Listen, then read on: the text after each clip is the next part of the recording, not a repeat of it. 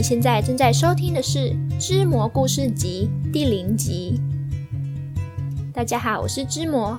那在这个第零集里面，我们理所当然的要先来介绍一下这个频道究竟在讲些什么的呢？那在介绍频道之前，我想先来跟大家介绍一下我自己吧。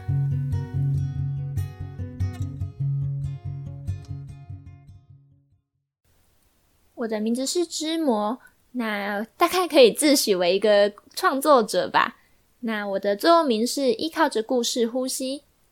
之所以说是依靠着故事呼吸呢，是因为创作故事真的是占了我生命中非常大的一部分。从小到大，不管是吃饭啊、放空啊，甚至是洗澡的时候。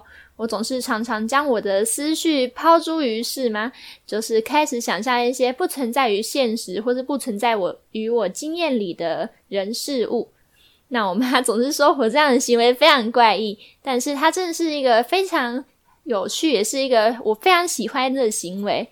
那也因为我从小就很喜欢看一些电影，或是看漫画、看动画，然后接触的类型又可能有科幻，有可能有奇幻。这些非常的天马行空的类型，所以我创作的故事不一定是着眼于现实的，有很多都是有可能是在不存在的时空，或是平行宇宙，甚至是人或是非人之间所能产生的各种连接，都是我所想象的故事。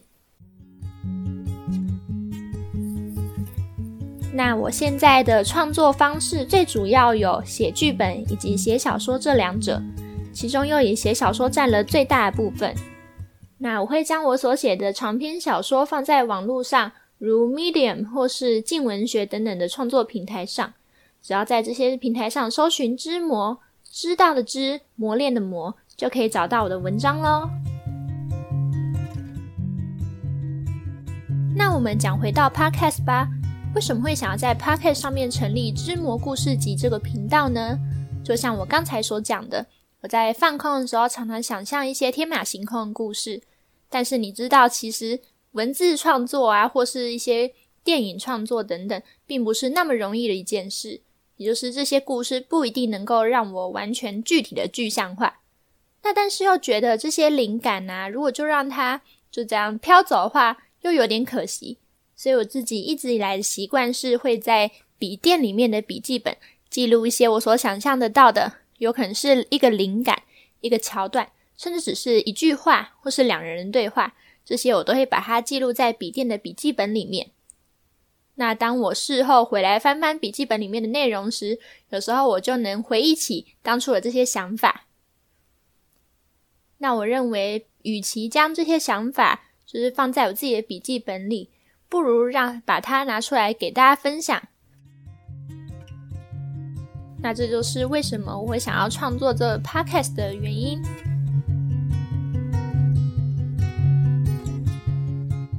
所以接下来之魔故事集的每一集里，都是一个独立的单元故事，里面的故事可能是架空于现实，有可能是跟现实贴近的。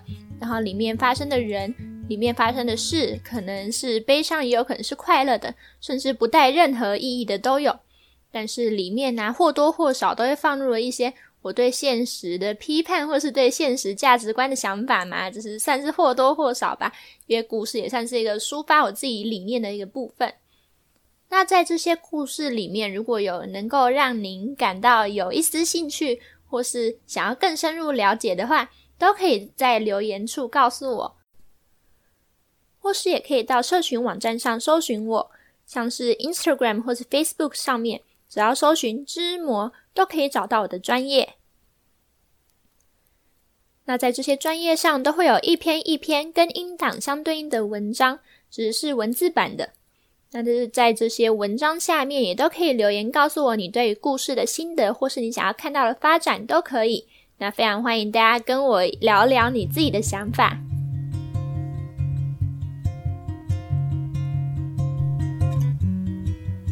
那知魔故事集第零集就到这里结束。从下一集，也就是第一集开始，就会正式进入讲故事的部分，请大家敬请期待。